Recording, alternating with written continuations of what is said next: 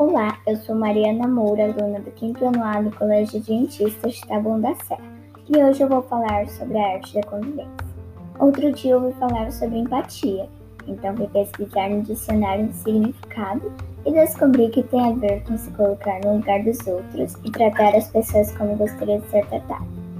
Mas pensando nesse assunto, percebi que conviver com as outras pessoas no mesmo espaço é uma arte.